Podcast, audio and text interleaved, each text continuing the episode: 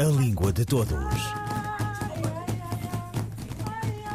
Um programa de José Manuel Matias, realizado pela Universidade Autónoma de Lisboa. A Língua de Todos.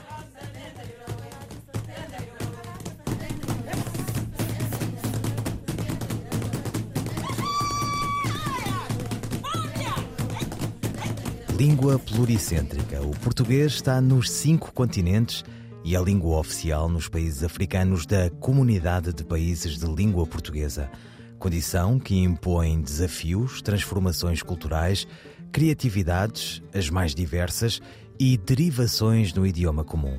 Língua de Todos conversa com a professora Vanessa Domingues Silva, da Universidade Gutenberg, em Mainz, Alemanha, sobre o português pluricêntrico estratégias de aprendizagem global no contexto de pós-colonialidade e imigração.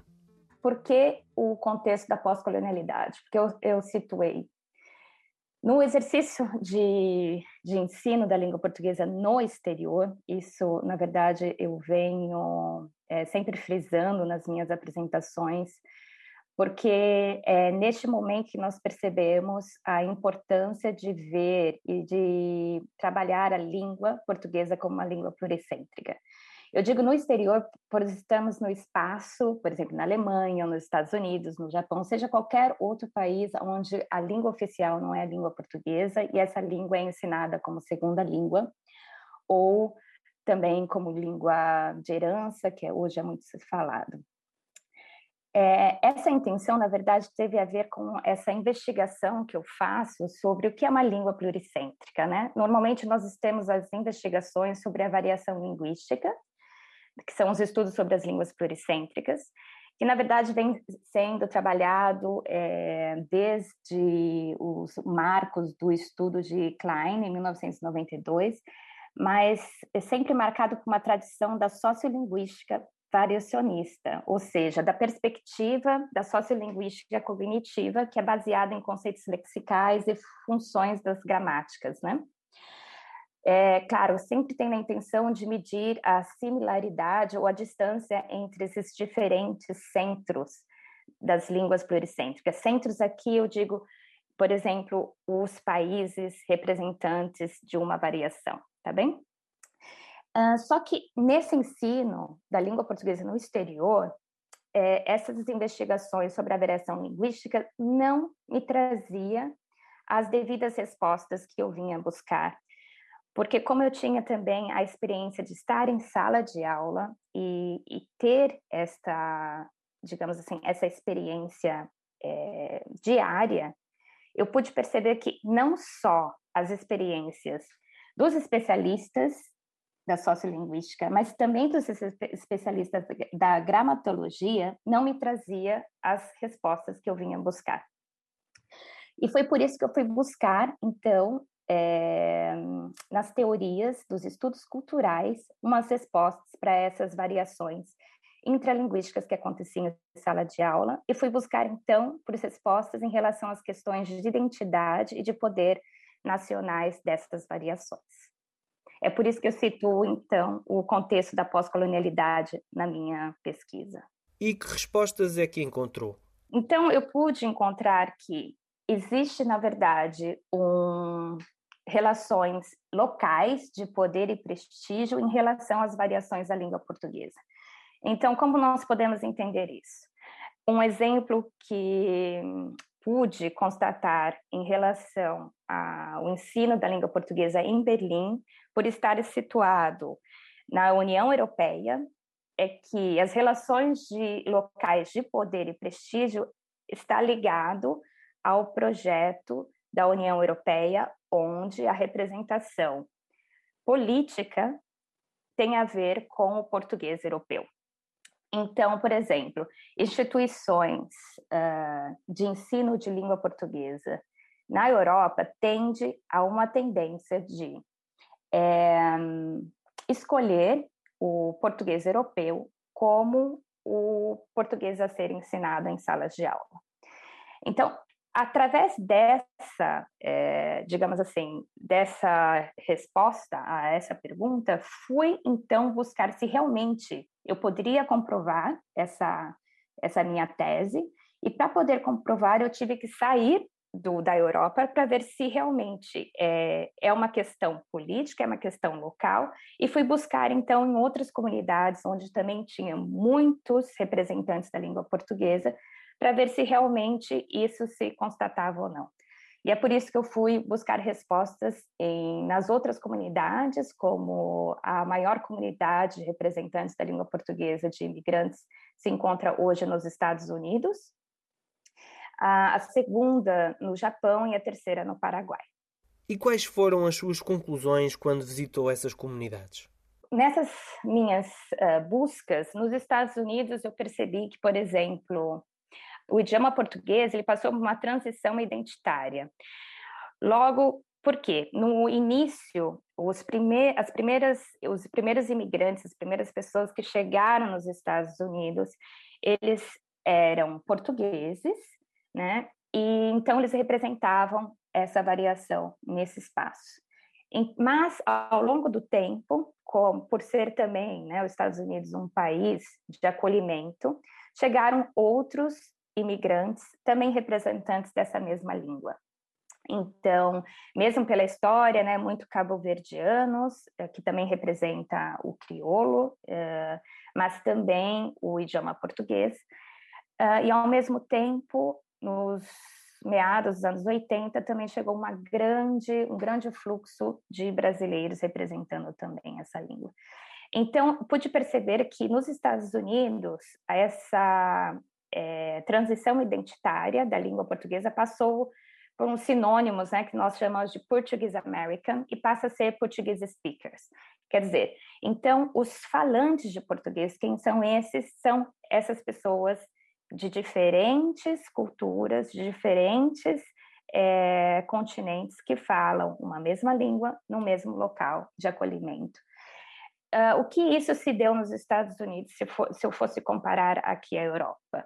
Na verdade, eu percebi que lá eles estão um pouco mais adiantados, no sentido que professores uh, universitários, existem vários estudos em relação a como ensinar essa língua pluricêntrica, Existe, por exemplo, manuais onde apresentam é, durante, ao longo dos cursos, desde o primeiro curso básico de ensino de uma língua estrangeira, as variações, tanto a variação do, do português europeu quanto do português do Brasil, no mesmo manual, onde os estudantes a, a, aprendem gradualmente as duas variações. Eles também, claro, por ainda não existir oficialmente as variações dos países das, da, da, do PALOPS, né, dos representantes de língua portuguesa na África, eles apresentam, então, nesses manuais as, as representações uh, culturais, né? Então, apresentam também todos os países que falam a língua portuguesa e as suas uh, diferentes culturas e tradições. Vanessa Domingos, investigadora na Universidade de Gutenberg, Mainz, Alemanha, sobre o português como língua pluricêntrica e as estratégias de aprendizagem global em contexto de pós-colonialidade e imigração. Fala de amor na manhã do brota um flor na conchego de boleto, doce murmúrio maresia de sede lã, manhã de solidão. Beija amor, beija mar. Imagina um beijo de sereia. História, história, para consolar um coração mistificou Fala de amor para seduzir, fala de amor para induzir na intimidade de um enlace. Quem bota a desejar.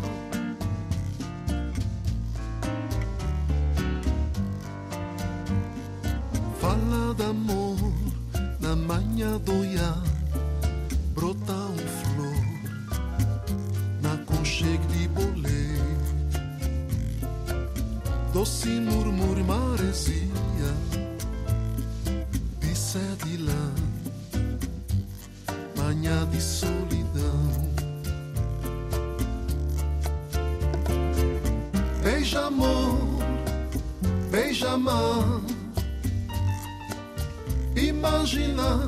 um beijo de sereia. História, história, para consolar um coração mistificou. Fala de amor, para seduzir. Fala de amor, para induzir. Na intimidade de um enlace, quem bota a desejar. Quem bota a desejar, beija amor. Quem bota a desejar. Quem bota a desejar, beija amor. Beijo amor, Teófilo Chantre. Esta semana, a crónica de Carla Marques debruça-se sobre os verbos avançar e recuar, muito associados às diferentes fases da pandemia. A significação ampliou-se, a base especial derivou para sentidos que permitem expressar a valoração de situações e atitudes. Carla Marques. Avançar e recuar são palavras antónimas. O seu significado de base tem uma natureza direcional, pois avançar evoca a noção de caminhar para a frente, ao passo que recuar se associa à noção de andar para trás. A partir desta significação espacial, os falantes desenvolveram, por meio de um processo metafórico, sentidos que permitem valorar situações e atitudes humanas. É assim que avançar é conotado positivamente, pois é associado à ideia de progresso, de avanço, um processo que, em simultâneo, permite que se abandone um estado aproximando-se de outro mais valorizado. Por essa razão, expressões como avançar no desconfinamento, avançar para uma nova fase ou a vacinação avança em força são associadas a alterações positivas e promissoras de dias mais luminosos. Já o verbo recuar evoca valores negativos associados à ideia de perder terreno, de desistir ou, no limite, de se acobardar. São estes sentidos que explicam por que razão expressões como recuar no desconfinamento ou recuar nas medidas evocam situações negativas que não agradam a ninguém. Não obstante, este mesmo verbo tem o poder de convocar uma realidade positiva se a expressão for o recuar da pandemia ou as infecções estão a recuar. Na vida, como no léxico, a perspectiva traz diferentes cores ao olhar. Carla Marques, crónica sobre recuar e avançar em tempo de pandemia. Professora Sandra Duarte Tavares, quando comunicamos, usamos algumas expressões latinas? O português tem origem no latim, que era a língua oficial do antigo Império Romano e foi introduzido na Península Ibérica pelos conquistadores romanos. O latim possuía duas formas: o latim clássico, que era falado pelas pessoas cultas, pelos poetas, pelos filósofos, e o latim vulgar, que era a língua usada pelas pessoas do povo. O português provém do latim vulgar, o latim falado pelo povo. No nosso dia a dia, apesar de o latim ser uma língua morta, nós utilizamos algumas expressões latinas.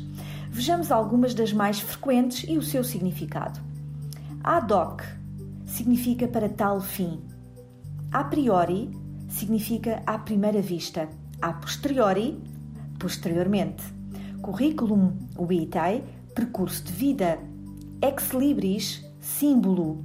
Grosso modo, aproximadamente. Idem, o mesmo. In loco, no próprio lugar. Ipsis verbis, literalmente. Média, meios de comunicação. Modus operandi, modo de atuar. Per capita, por cabeça. Persona non grata, pessoa indesejada, pro bono, sem retribuição, sine qua non, condição indispensável, sui generis, peculiar. E finalmente versus significa por oposição. Sandra Duarte Tavares, linguista. Um, dois, três, e... Quem é esta clandestina que dentro de mim viaja e de mim não se separa, mesmo quando estou dormindo? E aparece nos meus sonhos, breve e leve como a neve.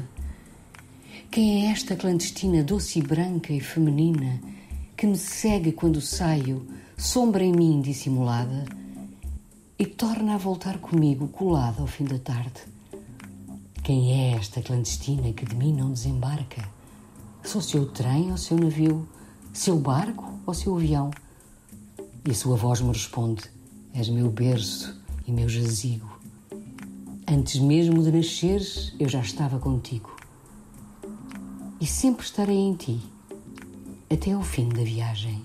A Clandestina, de Ledo Ivo, um poema do livro Crepúsculo Civil, declamado pela atriz Maria Henrique. A designada geração brasileira de 45 do século passado tem no poeta Ledo Ivo um dos seus mais destacados representantes. O autor de Ode e Elegia nasceu em Maceió, no mesmo lugar do Nordeste por onde andou Graciliano Ramos, mas viveu grande parte da sua vida no Rio de Janeiro, onde foi também jornalista. Em 1986 é eleito para a Academia Brasileira de Letras, publica em 2004 a súmula da sua obra 60 anos de poesia e prosa. Para a crítica, Ledo Ivo integra a chamada terceira geração do modernismo brasileiro, com ênfase para o culto da linguagem e o retorno a sensibilidades estéticas anteriores à fase experimental do movimento, com evidente preocupação com a linguagem e o retorno a sensos estéticos anteriores à fase experimental do movimento. Da sua vasta obra destacam-se títulos como Ninho de Cobras, A Noite Misteriosa, As Alianças, Ode ao Crepúsculo, A Ética da Aventura ou Confissões de um Poeta. Doa, em 2006, o seu arquivo pessoal, reunindo correspondências, manuscritos, recortes de jornais e fotografias ao Instituto Moreira Salles de São Paulo. Ledo Ivo morre em Sevilha em 2012. O poeta não deve crer nos anjos, mas nas palavras que os criam. Ledo Ivo, a fechar este Língua de Todos, as despedidas de José Manuel Matias, Miguel Roque Dias e Miguel Van der Kellen. A Língua de Todos. Um programa de José Manuel Matias, realizado pela Universidade Autónoma de Lisboa. A Língua de Todos.